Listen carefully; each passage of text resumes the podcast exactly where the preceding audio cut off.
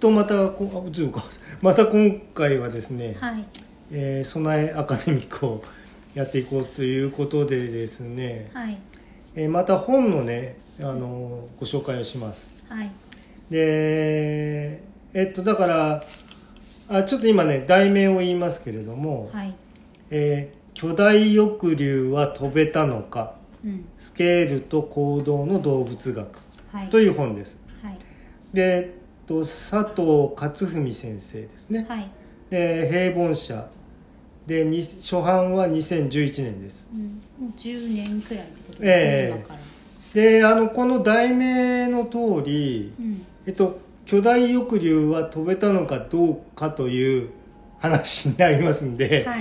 最後にちょっとネタバレが起きます。ん最後にっていうか本のネタバレとともにうん。そのね本当にそのほらどうだったのかなっていうさ結論のところを喋らないわけにいかないんで、あの大きなそのネタバレ。あのネタバレがねあのほらあのなんだっけえー、と推理小説の犯人が誰でしたみたいな話がうん。必ず出てきますんで、そうですね、まあ、それを、あのー読んでからあ聞きたいとか、うん。でそもそもあの読まずにね、うん。あのこの話でっていうことでしたらあの聞いていただいて構わないんですけれども、はい。どうしても本をね、うん。読んでみたいという方はぜひ読んでからね。そうですね。まあお願いしたいですね。まあ、言うのもなんですけど絶対本より面白くはならなないとらないでですか？らそうそう。であのーなんていうのかな。あまあまあそういうことでね。えっ、とえっと佐藤勝文先生は農学博士ですね。はい。で1967年生まれ。はい。でえっ、と2004年からはい。東京大学大気海洋研究所国際沿岸海洋研究センターというところではい。准教授をされていましたが、うん。えっと、2014年からはあの教授になられてうんうね、ん。あの多分そのままあー続けられてるのではないかという推測。あそうですね、ええ。あ私そこちょっとだけあのその後どうなのかなっていうのを調べてきて、はい。で今言ったその長い長い所属の名前が、はい。まあ、ちょっとだけ変わったみたいで、えその2014年にその教授になられた時点で、はい。その東京大学の太陽海洋研究所海洋生命科学部門の、えー、と行動生態計測分野っていうのの、えー教授っていうふうになられてるようです。ね。はい。ええまあまあそういうことではまあ現役の研究者の方ってことになりますね。そうですね。ええ。でそれで、えー、とこの、えー海洋研究センターっていうのがどうやらその東京大学の所属のものなんだけど岩手県の,、はいそうですね。あの大槌町にはい。あったのでその311のそうですね。壊れちゃったんですね。そうなんですそれが、うん、と2018年平成30年に、はい。その高台への移転が完了して、はいはいはい。あそう僕それなんか記事のお写真見ましたね、うん。それね。でそれでその当時ねすごく心を痛められてたえんですけども、ええ。今はその2018年からは新しくできた高台でのええ。ところで、えー、と新たなね、はいはい。あ研究あがのあの宿泊施設付きの研究所なんですよねあ確かね。なるほどはいはい、うんうん。なんかよかったなって。いう、ええ。であのーまあちょっとね後書きのところに書いてあったところからちょっとお話始めますけれども、はい。えっと日本のそのバイオロギングサイエンスの生みの親と言われてる先生が、うん。あの内藤康彦先生っていうあの方がいらっしゃってね、はい。でその方もそのまあえっとお仕事としてはその現役はもう退かれてるとは思うんですけれども、うん。えっといろんなね講義はあの続けられてて講演講義ね、あー。でそれがんだけどそのだからい今までやってきた実績のことをそのお話ししていただこうと思っても、うん。どうしても講義内容になってくると今現在進行している自分のプロジェクトの話とかまだ今なおその将来的に何をやりたいっていうそのあの話ばかりになってくると。はい。でそのだそういうのがだから、えー、と要するに、えー、と永遠の旅人っていうかさはい。あのもう常にだから前向きにね、はい。過去を振り返るんじゃなくてやりたいことっていうのがこう多い先生だったらしいですね、内藤あうんらしいですね。内藤先生、ええ。はい。でえっ、となんだっけな。えっ、とその佐藤先生が、うん。えっと2010年から、はい。えっと、キャノン財団の、えーえー第1回研究助成っていうのを受けられて、うん。そのタイトルとしてその理想の追求っていうことであのーなんていうのかな助成を受けることになったのかな。はい。でその時にあの、うん、となんでそのその佐藤先生の研究がうん。あのそのその財団の女性をを選考対象になったかってあ、えっと、取り上げられることになったのかっていう時のはい。とその選考委員長さんのあ選挙委員長だった、えっと、黒川清先生っていう方の寸評がここにあの引き出されておりましてあの引用されてまして。はい。で、えーその黒川先生の寸評としては、えー選考に際しては旧壮大でクレイジーな申請を採択したっていうことで あのあーそういう寸評もねはい。がつけられてたそうですね。あで、えー、と動物目線による海洋環境モニタリングっていうのを、ーうん。えー、と現在も進行中であると。はいはい。で、えーその頃にですねだからちょうどナショナルジオグラフィック協会っていうそのまああの有名なあーなんていうんですかね協会が世界的に有名な、あのき黄色い枠の雑誌でね、ええ。よく見ますけその、どはい。で2009年にはい。やはりその佐藤先生が、えっと、エマージング・エクスプローラーっていうものに、えー選出されておりまして、うんうんはい。それはあの、まあ、知られざる探検家というそのあ意味らしいんですけれども、あはい。うんそういうこと、まあ、そういう先生でございます。そこで発掘してもらえたんですえねでだからえーとまあたびたびやってきてるそのフィールドワークと,、はい、はい、えー、とバイオロギングの話にはなりますね、そうです。ね今回も。はい。うんでまあちょっと本のねあの内容に入っていきますけれども、ええ。っと、最初の見開きっていうかところにね、うん。綺麗な写真がねいっぱいね出てるんですよあえね。ーとなんか本でいう口絵って言えわれてるところえですね、ペンギンとかね、まあ、ウミガメ、うん。えっと、これあと大橋ウミガラスとかね。うん。であの先生が撮られた写真と,、うん。えっと他にもですね、えっと、塩見梢さんっていう研究者の方とはい。小暮幸久さんっていう方の,、はい。あのお写真がねあの引かれてる、えもうたくさんね。はい。アザラシオットセイまあ、まあ、ね。ペンギンね、はい。あの群えっと繁殖地にこういっぱいいるシーンとか、まあえっと、繁殖させてるところとかね、はい。であと海鳥があの、えー海の上をこう隠してるところとかうんうん。のお写真がもうすごく綺麗なね、はい。でそこからのそのもう目次に入ってきますけれども、うん、あなんか目次に若干のネタバレが。ええあそうですね。あちょっとじゃあここはねあまあまあじゃあ目次の内容は言いませんけれども、あ途中まで大丈夫じゃないですか。だから僕もだもうこういう目次を見ただけで、はい、と今や心がもう踊り始めると、うんあそういうあの目次になってますね。第1章から第6章まで、うん。そう。でまあいろんな項目がありますけれどうん。も、第6章だけちょっとネタバレだから第え。え5章までなら言っても大丈夫じゃないででしょうか、第1章としては、うん。えっと、大きな動物はやはり早く泳ぐ。うん。2亀はなぜゆっくり泳ぐのか。うん。3えーマンボウもやるときはやる。で4、はい。えー釣り人ヨーロッパヒメウうん。で5、えー木に登らないオオミズナギ鳥。うん。で6はちょっと巨大緑竜の話になりますのでちょっとそこは言いませんけれども、ねはい。えどっちなのかってええ。えでそのやっぱりそのバイオロギングっていうのがその発展してきたのが、うん。えっと、小型記録系のバイオロガーっデータロガーっていうのがはい。あのできたことうんがあの大きく貢献しておりますよね。その機器の発展がね。はい。小型化とか、ええ。はい。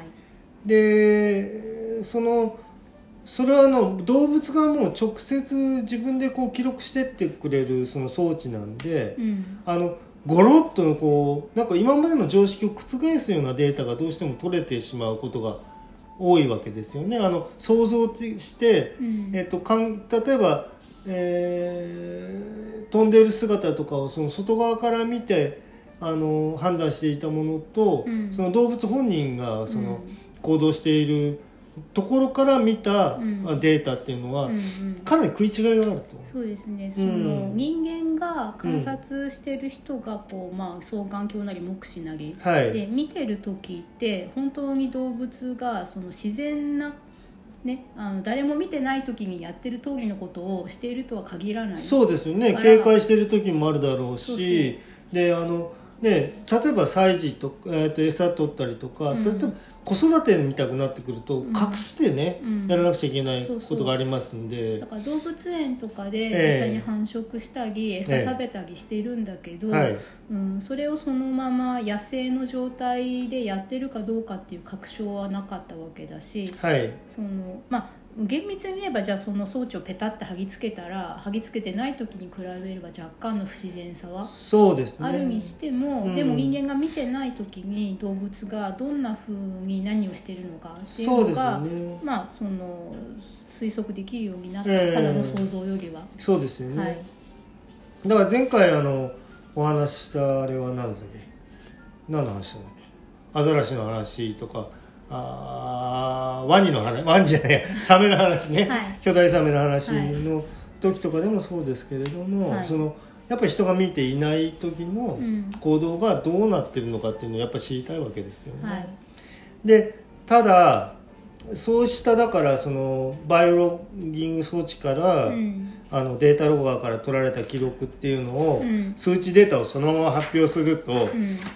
あまりに常識そのせん研究家の常識になっていたとことあまりにかけ離れたデータが出てきてしまうことがあるんで、うん。それをそのまま発表すると、うん。その先生たちにあのものすごく怒られるというね 経験もあるみたいですよね。そうですね。で本当にただ取ったデータだからこれしょうがないんですって言っても、うん。いやそんなわけないっていうふうになっちゃうわけですよね、うん。常識っていうものがいかに怖いかっていうさうん。調査ではあると思うんですよね、うんうん。そこはそのね、まあ、今までそのアイトロンでいろいろ話してきてたサンクコストみたいなあそうそうそう。ね今まで、うん。もうそれでさうん。だからなんていうのあのまあ利権構造みたいなのって今全部その姿ですよね、まあ、必ずしもお金ではなくて、ええ。ね、あの自分のポジションとか、はい。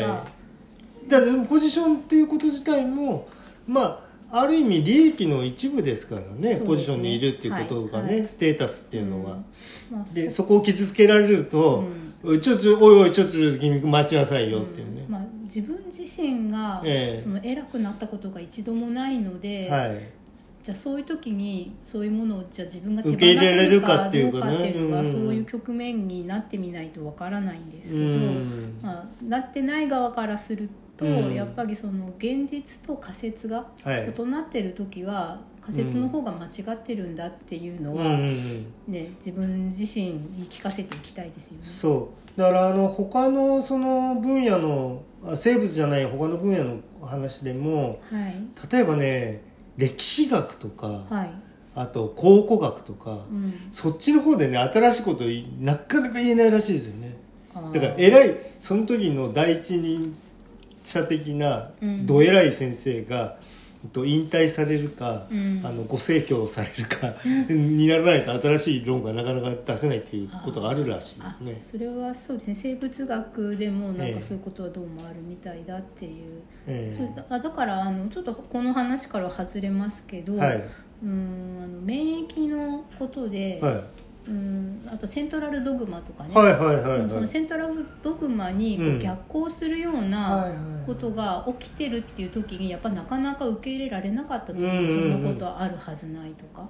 でも実際あったわけで。そうですね。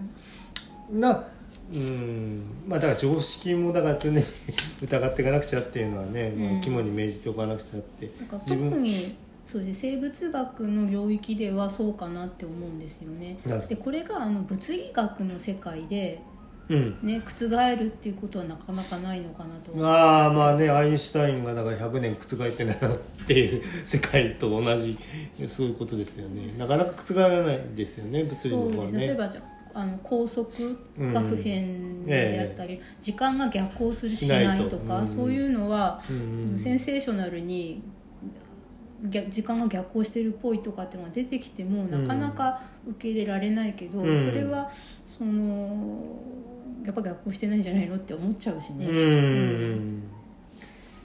えーまあでまあちょっと本の格論みたく入ってきますけれども、はい。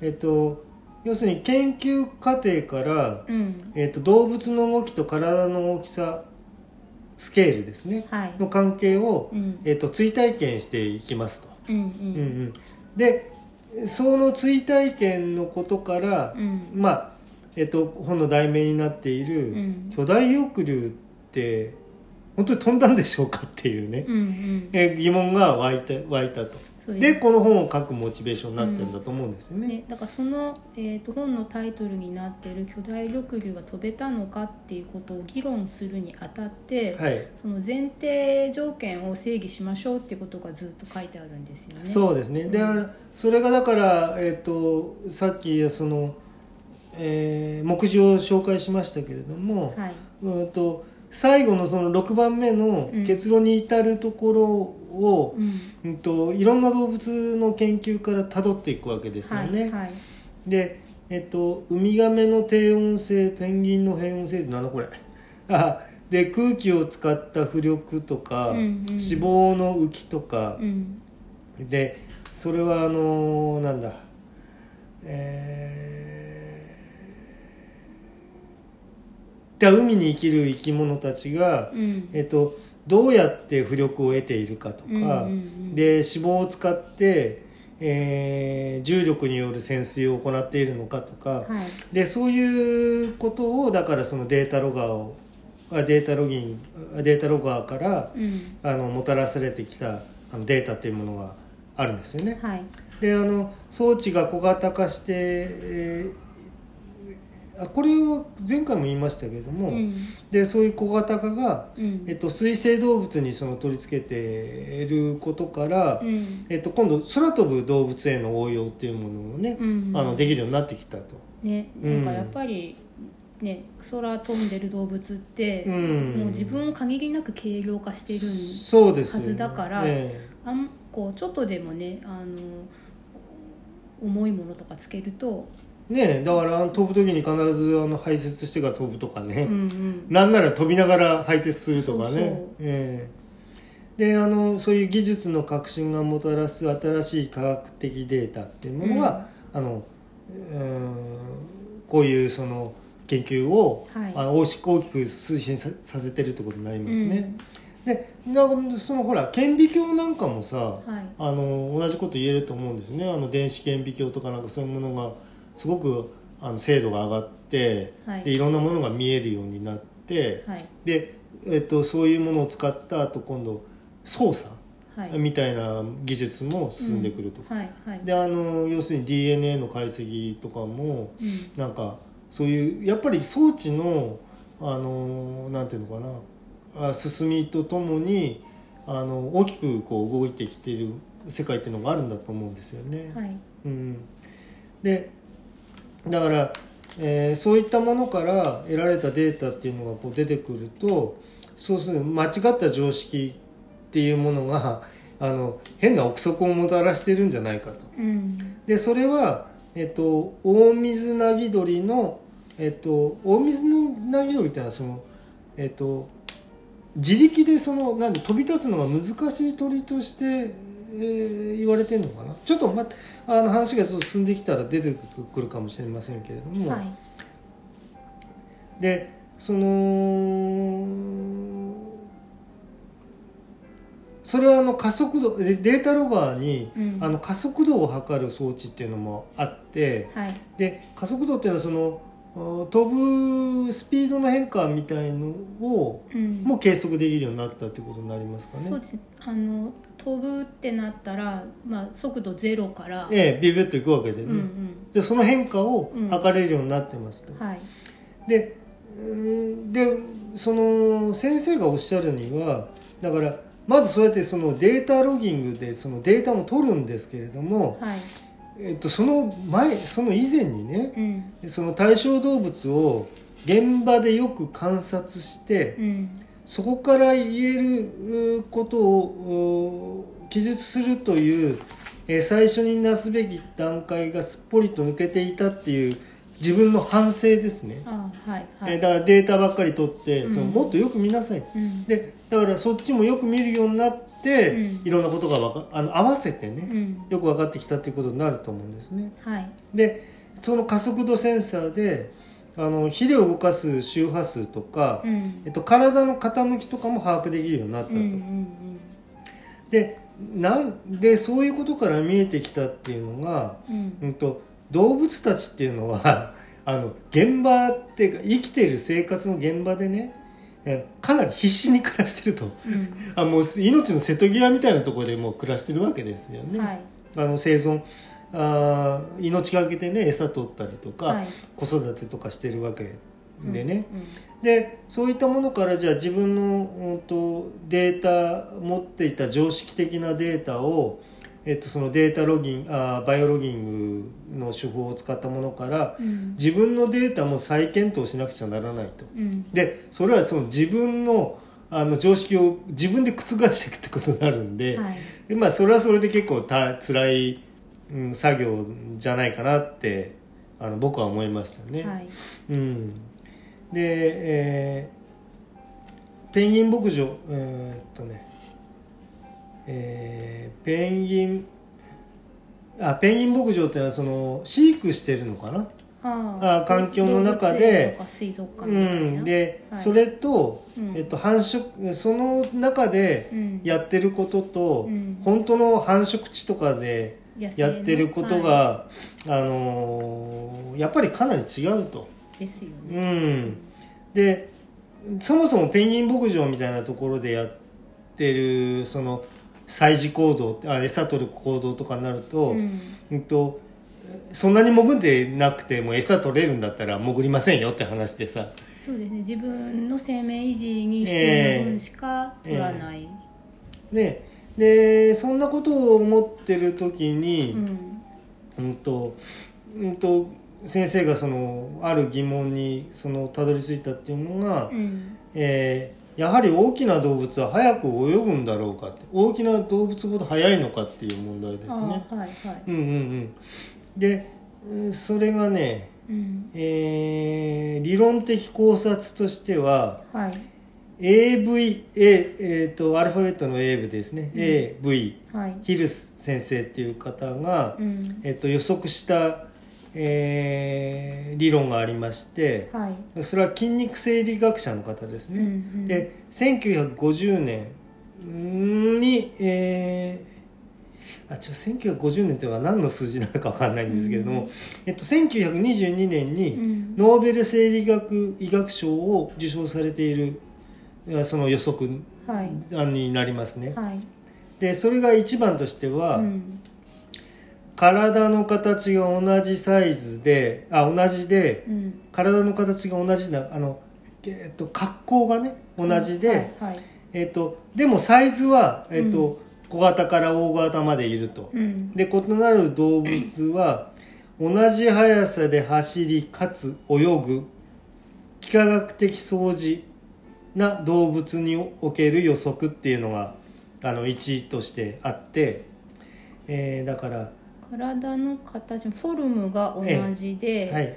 えー、と相似系で、はい。えー、とサイズがだから小さかったり大きかったりするとうん。体のサイズにかかわらず、うん。速度が同じになる、うん、そうですね。だから、はい。えっと、うんと、だからね何を言ってるかっていうと、うん。えっと鳥と、えー鳥とっていうかねなんかほらえーまあちょっと話がちょっと難しい、はい。で2番としては、うん。うんとさらに、うん。その時の手足の動きは、うん。体重のマイナス3分の1乗に比例するだろうってまたなんかこの マイナス3分の1乗っていうのがあよく出てくるんだからですよね。速度はね同じなんだけれども、はいえー手足の動きは、はい。あのその速度を出すためにえ使ってる手足の速度っていうのは、うん。体重だから体のサイズに依存して、はい。速くなったり遅くなったりしてその速度を出してるだろうってことですね。そうですね。はい、でえーそれはそのでも、あのー海に生きる生き物の話で、うんうん。陸生動物はうん。相似形にならないと。うん。うん、で幾何学的な事情っていうものがありましてその重力とかなんかそういうもののね、うん。あの地上にあと海に生きているものってその不良、えー、とかなりその重力からはフリーになってますよね。そうです水の抵抗はあっても、ええ。ー、と自分の体を支えるためのね骨格っていうものはいらなくなりますよね。ええ。でそのことを言ってるんだと思うんですけれども、はいはい。だから、うんと、猫をただ大きくしたからといって虎にはなりませんよっていう話が引き合いに出されてますね。うんうん。まあ、だけどその、うん。アジとかをただ大きくするとマグロにはなるって感じなんですね。そうそう。うん水生動物はうん。浮力によってうん。そのそういう不都合から免除されているうんだと、ん、だからこう議論的考察が、えー水生動物には当てはまるんじゃないかっていう予測があるわけですね。そうですね。はい。で体型測定体体型測定と体型の比較をすると、うん。えーこれは陸生動物はヒルの予測値から外れるっていうことなのかな、うん。えーまあ今そういうことをちょっと説明して、ね、とにかくぜ前提を一つずつ踏んでいきましょうってことですね。ええ。はい。で同じようなそのデータとして、うん。えっと、イギリスのリーズ大学の名誉教授である R.M. アレクサンダー博士ですね。はい。でそれが1999年に「ネイチャー」に出された論文で、はい。えー動物の移動速度を最も少なくする最適速度は 休止代謝速度の3分の1乗に比例すると。うんとね、えーだからねこれはだから止まってる時えーちょっとこれもちょっと話がちょっとややこしい話だな、うん、動物の移動速度を最も少なくする最適速度は休止代謝速度の3分の1乗に。じゃあだからあんまり無駄なく動くにはうん。の速度っていう最適解は、うん。その体重の3代謝速えっ、と休止代謝速度っていうのはね休止して休んでる時の基え。え礎代謝のことですね、ええ。人間とかでよく言って、ええ。それの3分の1乗に比例しているっていうあのであの論文出されてるのかな。うん、で、えなんか一番効率よく移動できるようーにうん。移動しているよっていうことええので数学モデルってことですね。はい、でペンギンっていうのは、うん。えっと吸い込む空気量を調節して、うん。なんかいろいろその潜ったりとか動いたりとかする時に大きく息吸って潜るとか、はい。あのなんか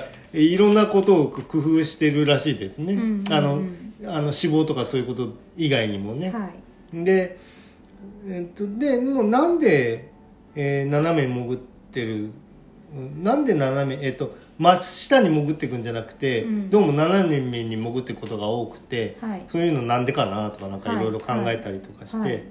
うんとそういう経済的な速度を、うん。えっと、微分方程式であの解析するとですね、えー ここはまたね数字がいっぱい出てる休止代謝速度の3分の1乗に比例し、うん。抵抗係数や面積のマイナス3分の1乗に比例すると。うん。でこれはそのやっぱり同じようなそのデータを挙げられた理論を挙げられた先生たちがいて、うん。とアレキサンダー先生アレキサンダー先生とモヤ先生えっとえーモヤっていうのはね、えー海のあの海藻の層海藻の層にはい谷って書くモヤ先生ですね、うん。のモデルのそれはあのちゃんとデータを取った結果にはい。あの等しくなってると。うん。えーまあこれだからそのまあちょっとまあデータのことなんでちょっとそれは本を読んだ時に、うん。あの皆さんちょっとそこをよく読んでうん。考えてみればこれ僕はこの時理解できたんで、はい。あの大丈夫な話だと話しちゃうとちょっとめんややこしいんですけど、はい。で、うんえーそこであの先生あの佐藤先生が、うん。あのー佐藤先生だね。あ佐藤先生があのー大胆にちょっと自分の中で予測してみたことで、うん。えっと、大型水生動物はうん。獣王比など大まかな形を見た場合には相似形に収まっているんじゃないかっていうことをう、んうん。とだからあ考えたわけですね。予測したわけですうんね。はいはい。でそういう最小移動速コストで、えー、と移動してるっていうことが、えっとうーそれが修練進化っていうものをもたらすうんうんとね、で、えー成長しない男ってなんだこれあちょっともうもうここはちょっと飛ばしますね。でこれ第一章大体第一章の話が終わりで、えーまあこの辺からですね、はい。まあちょっとまあ第一章をやってみて、うん。えーこの辺からじゃあ、うん、と亀の話とか、えっと、この先生もともと亀の研究をねされたんだったような気がするんだよね。ああ。そうですね、えー、と確かウミガメですね。亀は亀でも。ねウミガメ、なんでそのでもさえっ、とうーんとなんかそのウミガメにそのデータロガーをつけてっていうのを、多分そのドクターを取るときにそうですね。されるんだけど結構これが博打要素の強い。そうそうそうテイ君ね、うん。なんなんでこの研究でウミガメですかっていうね。そう。うん、ただでもさそれはなんかウミガメがどうしても やりたくて無理やりこじつけたみたいなねことだったらしいんですけどね、うん。でやっぱりその岩手県の、うん。大津町にある東京大学海洋研究所国際沿岸研究センターの、うん。えーうんとあここに書いてあるな。2018年2月に、あはいはい、えっと研究棟と宿泊棟と水槽実験施設が再建されました、うん。さっきの高台に移,、ええ。移転してそこにそれができましたってはいいうことですね。で最初にだから、えーとうん。そのウミガメの研究で学位を取られて、うん。えっ、とね、だけどそのデータロガーをウミガメに貼り付けたりはしたんだけどこう自動切り取れなかった。離しでね、うん。システムやったけどなんかこう回収に失敗しちゃったりとかう、ん、ね。でえっ、と2006年からはうん。地磁気センサー付き 3D データ 3D データロガーっていうのが導入されるようになってだんだんうまくいくようになってきたと。うん。でだから、えっと、2005年の段階では、うんとえー、4匹につけて3匹取れたのかな、うんデータが。ええ。はい、で6年になるともう11匹つけたものにもう11匹そう回収が取れたと。100%に。うん。ででもその大体、えー、1台100万円しますと。はい。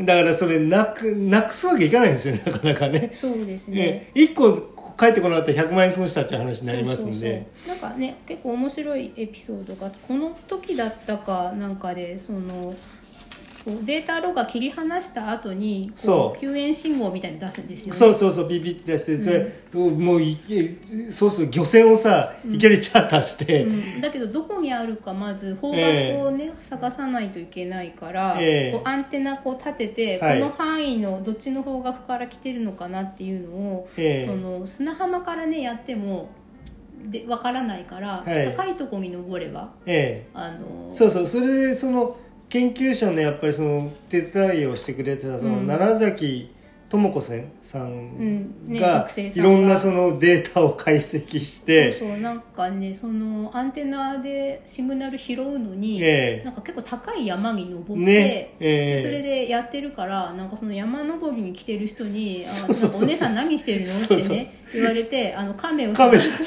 山の上で亀をっていうねねなんかそういうでそのことがあったりして、うんまあえっ、と今ではもう失われているそのタコツボ漁師うんとねどこにこれタコツボ流してるのかっていうのをうん。山立てっていうその視力によって、はい。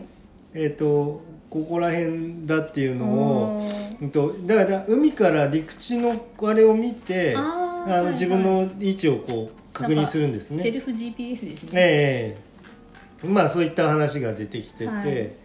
えーいやどうもだからでもえー、とねどうもだからあウミガメっていうのはなんかゆっくり泳いでるんだけれども、うん。その理由っていうのはあえてゆっくり歩いてるらああゆっくり泳いでるんじゃないかっていう。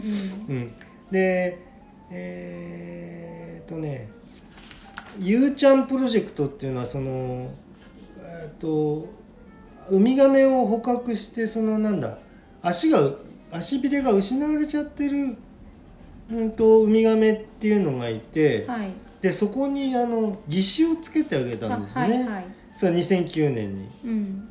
でそのゆっくりそうしたらその観察をしてる時にそのゆっくりとしたペースっていうのがうん。機能的な意義があって、うん。でそれは進化の観点からの理であると。うん。うん、で、えーフィールドワークにあこれ関係ないな、えー必要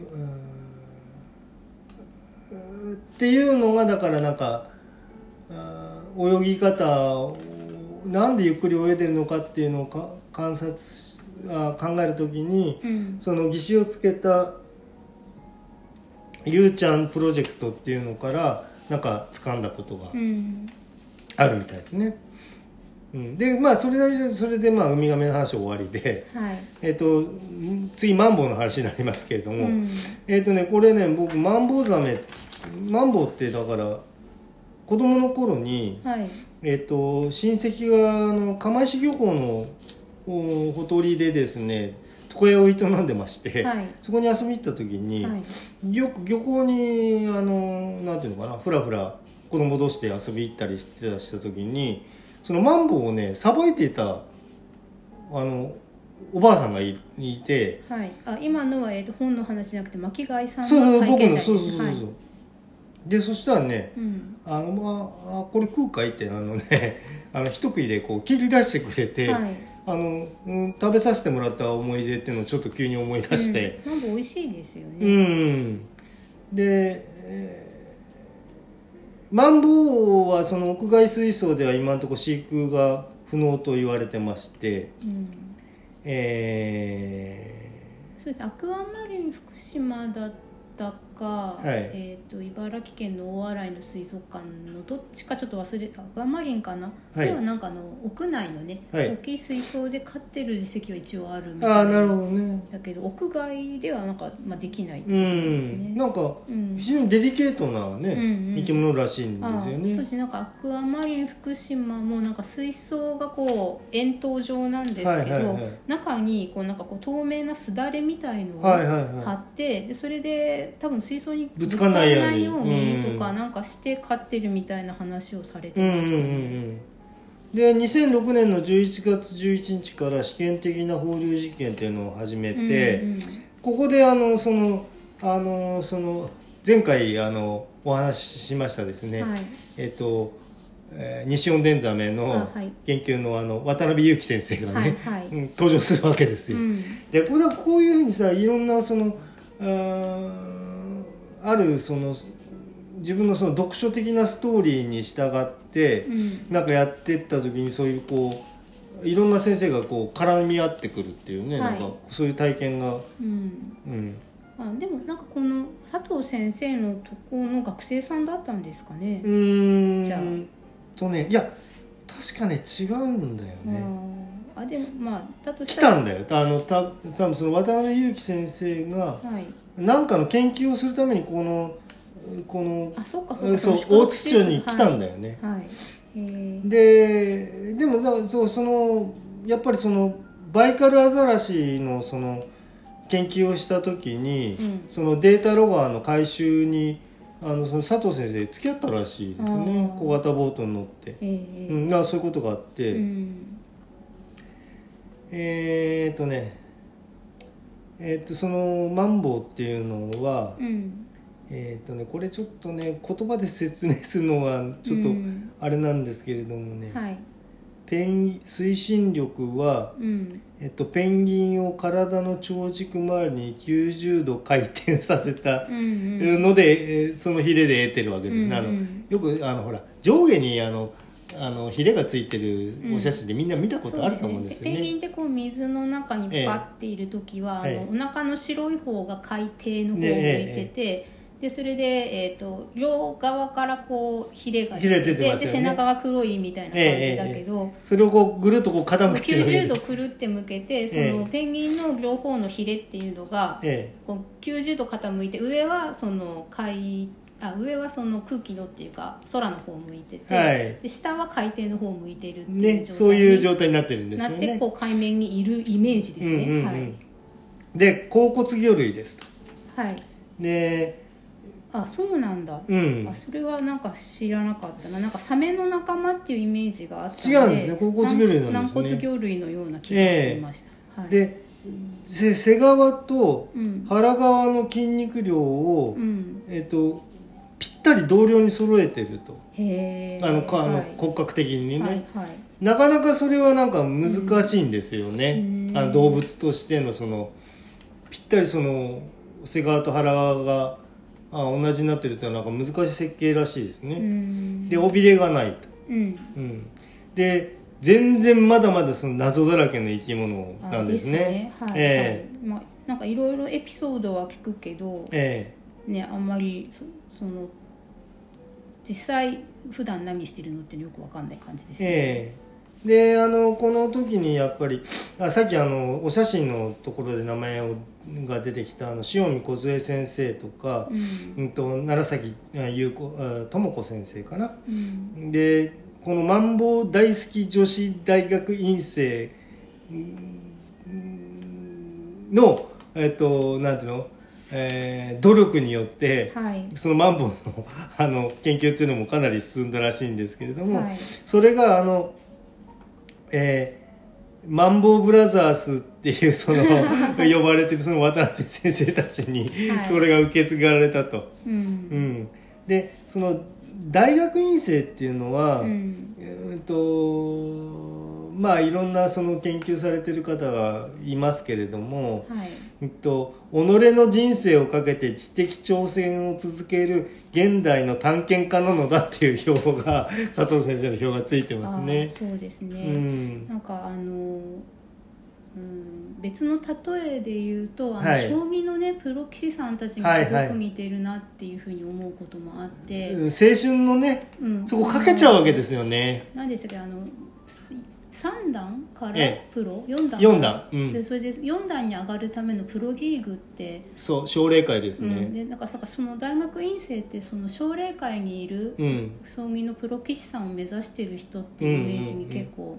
近くて、ね、そこをなんか勝ち抜いた人がプロのポストを得て研究者として研究を続けていくけど、まあ、みんながそうなれるわけじゃないし、今日今ちょっと将棋の話が出てちょっとびっくりしたんですけれども、はい、あ僕今日ちょっと移動中にはいあるポッドキャスト聞いてて「ええ。っと、将棋の子」っていう小説、はいはい。あと大崎義夫さんが書かれたはい小説の、あ話をしてるポッドキャストを今ちょっと聞いてきてえ奨励会の厳しさね、うん。うんえっと入会してうん。21歳までに初段を取って、うん、取れなくちゃまずそこがフレイがああって先にそこがあるんですね。はい、で、はい。26歳までに四段にならないとうん。大会ですってうんいうね、今あのーなんていうかな。本当に実力があれば再試験みたいのうん、で、へー。えっと何人かね瀬川さんともう一人、うん。えっとどなたかがねその大会された後に、うん。あのプロ化されてるうん。再試験でね、ね。まあ、でも実際そうですよね、その大学生になってから将はい。棋やってめっちゃ強くなった人とかってでもええ。プロになりえないですもんね、そうだから年齢制限があるからね、うん。うん。だからそこを救うシステムっていうのが今あります、うん。うんうん。えーまあそこでまあマンボウの話終わりで、ええ。ーまあもうもうざーっとやってきますけどねですねこれでも2回に分けた方がいいのかなもしかして。